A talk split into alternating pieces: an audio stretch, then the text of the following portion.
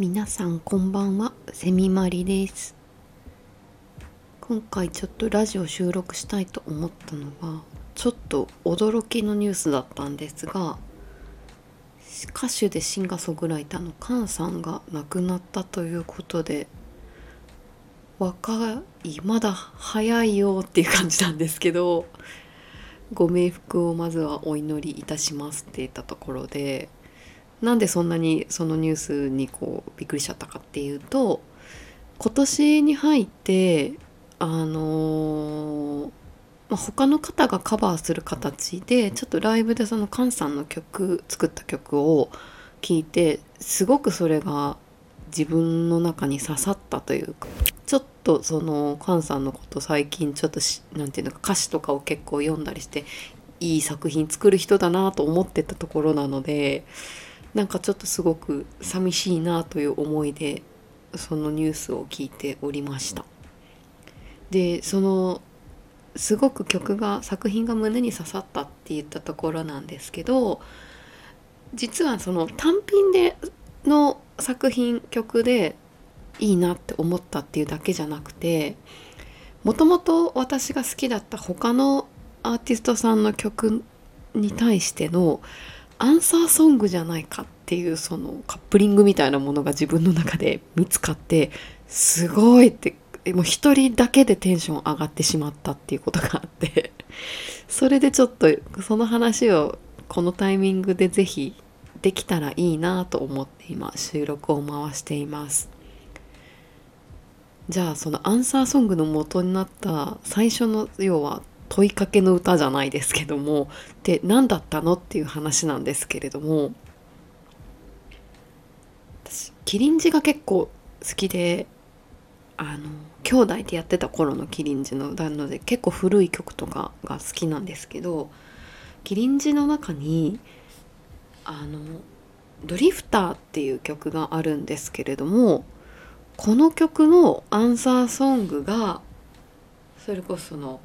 カンさんの「世界で一番好きな人」っていう曲いいですか？キリンジのドリフターのアンサーソングがカンの世界で一番好きな人です。ぜひ今ググって歌詞を読みながら聴いてくださいじゃないけどどちらもすごいいい曲なんですよ。で何て言うかなそのリズムがいいとかメロディーがいいとかいうのはまあもちろんなんですけど何て言うかその突出しているというかすごく私が好きだなと思うのは歌手の言葉のチョイスがすごい素敵だなってどちらの作品も思うんですね。なんていうかもうえっとこのこの年になるまでじゃないですけど、まあ、一応一般的に私もいいいい年の大人ではあるんですがあのこの年になってくると日本語言語は喋れて当たり前だっていう認識になるんですけどもちろん普通にコミュニケーションも取れるし難しい話みたいな交渉みたいなこともこの言語日本語を使ってできるってなってるからか日本語ととしてはもうこれで完璧なんだっていう思ってる節がどこかにちょっとあるみたいなところででもこの2つの作品というかまあお二人の作品で歌詞とかを読んでいくと日本語ってなんかそういう言語だったの？みたいな。自分がまだ知らなかった世界を知れるっていう意味ですごく勉強になるなと思って聞いていました。しかもその2つの作品ともその、まあ、言葉がすごいって言ったところもそうなんですけどももっと驚くのがなんか簡単なというか難しい例えばカタカナとかワードとかを持ってきたり歯切れの良いこう英語みたいなものを織り交ぜたりとかせずとも何かこう伝えたいことをストレートに言葉にしてるというかねじ曲がってないって言ったら変なんですけどなんかその純粋さがすごい伝わる曲っていうのがすごい素敵だなと思っていてでその一番そのアンサーアンサーソングなので、まあ、最初の問いかけの方のにあたる「キリンジの「ドリフター」っていう曲はドリフターっていう単語の意味は漂流者っていう意味なんですよね。でこれが何を指すのだろうかっていうのは明確にこの歌詞を通してははっきりとは言われてはいないんですがなんとなくこう何て言うかな世の中の中で何て言うか浮いてしまっている漂流っていうことはもう漂ってるってことなので何かちょっとこう孤独感を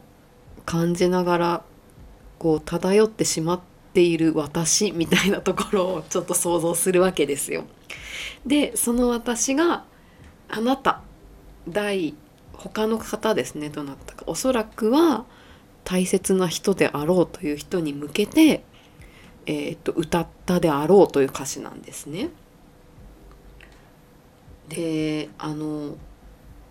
歌詞の中ですねその、えっと、サビの部分で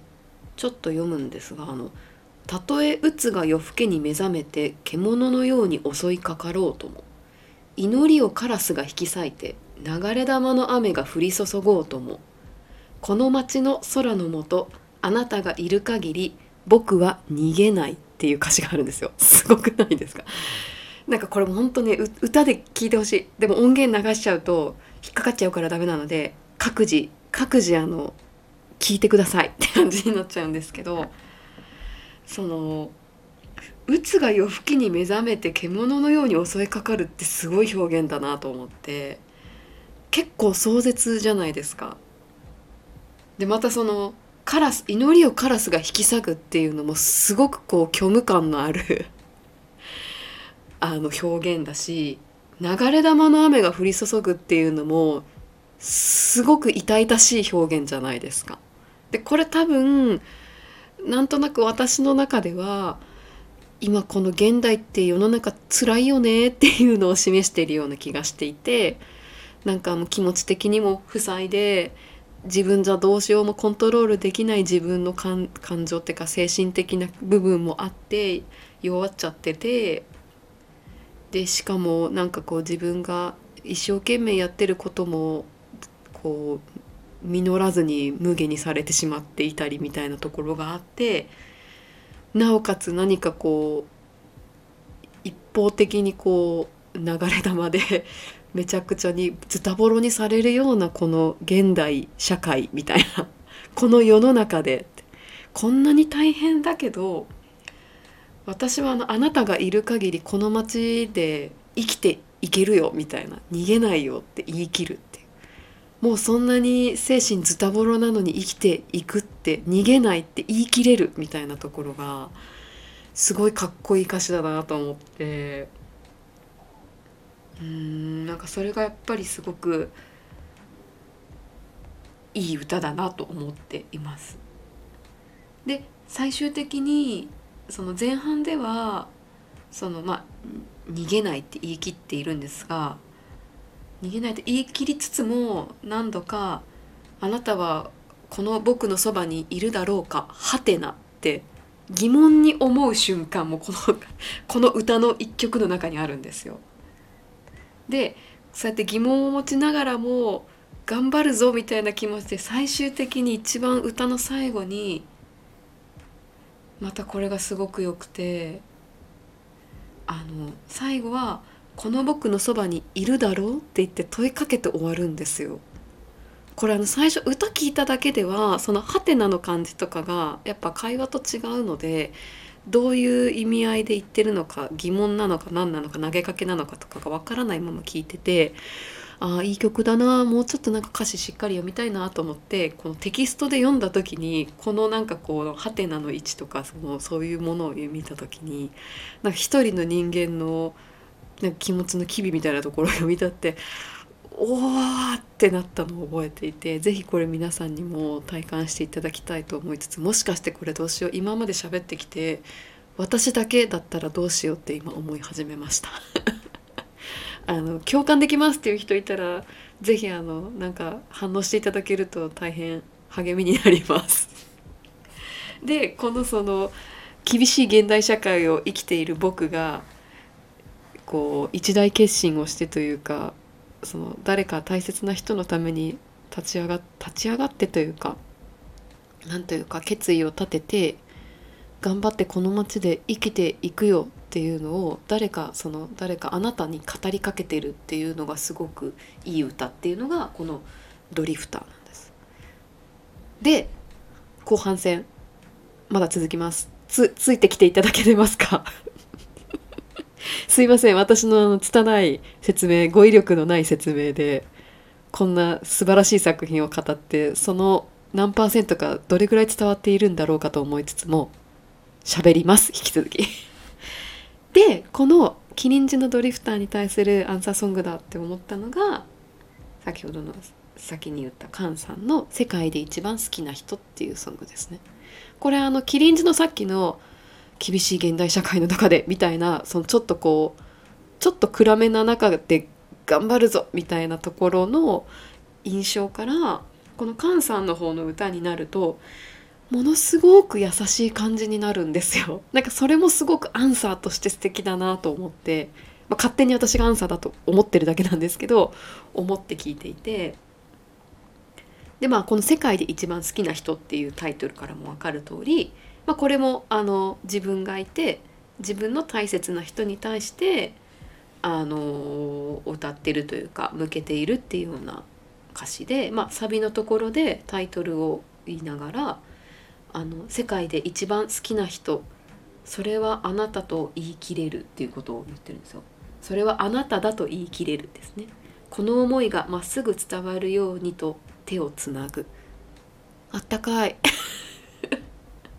なんか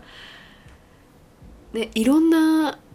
こう恋愛とか愛にまつわる曲ってあって「愛している」とか「I love you」みたいなところをいろんな言葉を使って言うけれども直接言うんじゃなくて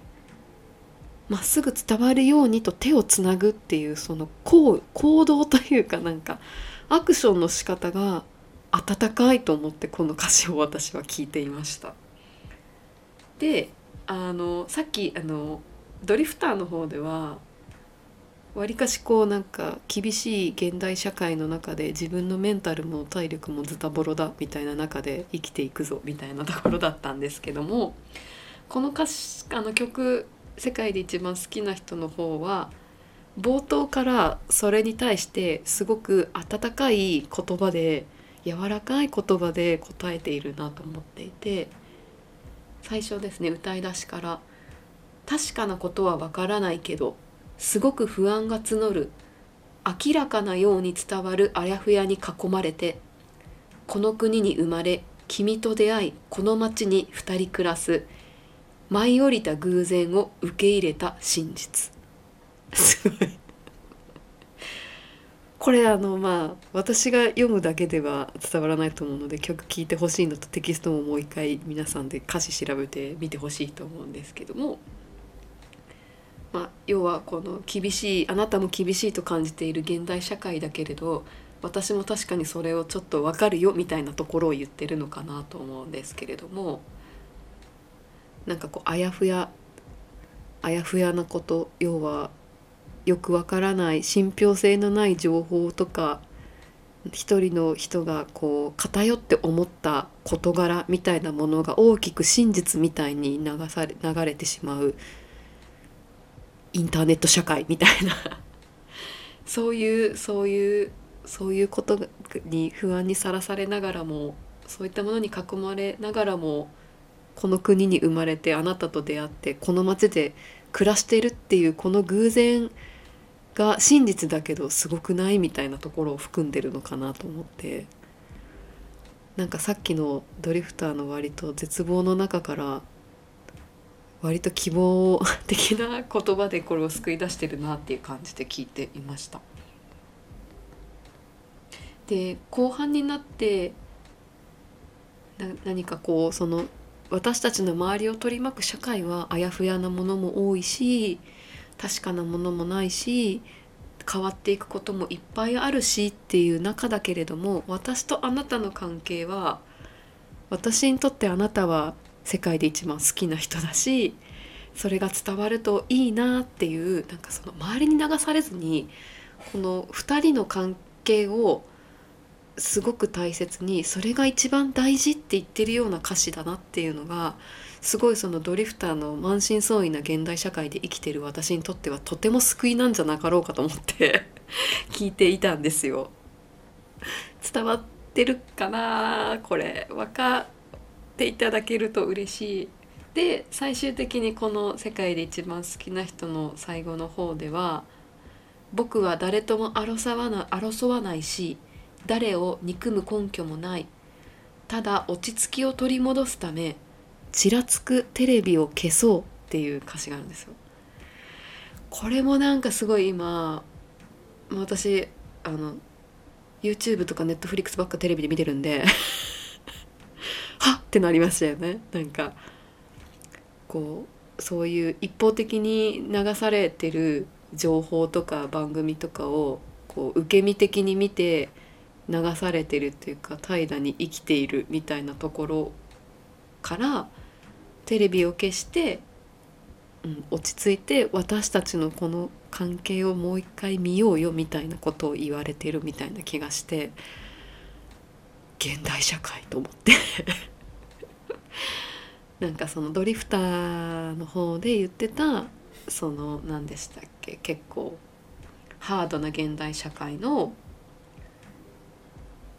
うつが夜更けに目覚めて獣のように襲いかかることもカラスが祈りを引き裂いていくことも流れ玉の雨が降り注ぐことも周りの環境の社会のことだから一旦それはテレビの電源を切るようにオフにして2人の関係でなんかこう温まろうよみたいなところがちょっと読み取れてちょっとほっこりしてしまった自分がいるんですね。うん、なんかこの2つの曲がすごい私の中でもカップカップリング？これ二次創作なのかな？分かんないけどカップリングとしてすごく綺麗に収まっていて是非このカップリングが皆さんの中でも当てはまったっていう人がいたらそれ聞いてみたいなと思って今収録をしています。すいません私の拙い語彙力でなんかこう脳内のちょっとこうオタク心じゃないですけどすごくないこれ？みたいなところをうまく伝えれてるのかっていうのがちょっと不安になってきたんですけれども是非ともこの2つの曲聴いてみて歌詞を読んでみて皆さんの中でどう感じたかっていうのを是非聞かせていただけると嬉しいです。そして菅さん素敵な曲をこんなに素敵で温かい曲を残してくれて私たちに与えてくれてありがとうございますという気持ちでいっぱいです。あなんかちょっと寂しい。ねえまだ60代でしたっけ？60代前半でしたよね確か菅さんって。早いなーなんか。というわけであのちらつくテレビは消しつつちらつくテレビと YouTube は消しつつあのでも適度に利用しつつあの落ち着きを取り戻してこのハードな世の中を皆さんと一緒に生きていけたらと思っています。綺麗にまとまったのかどうかわかんない最後なんですけれども是非皆さんもこんな感じで温かい曲とかおすすめがあったら是非教えてくださいね。というわけで以上キリンジのドリフターのアンサーソングはカンの世界で一番好きな人である説でした。また何か思いついたこととか本当にしょうもないネタをラジオで配信していきたいと思いますので引き続き皆様お付き合いください。では最後までありがとうございました。また会いましょう。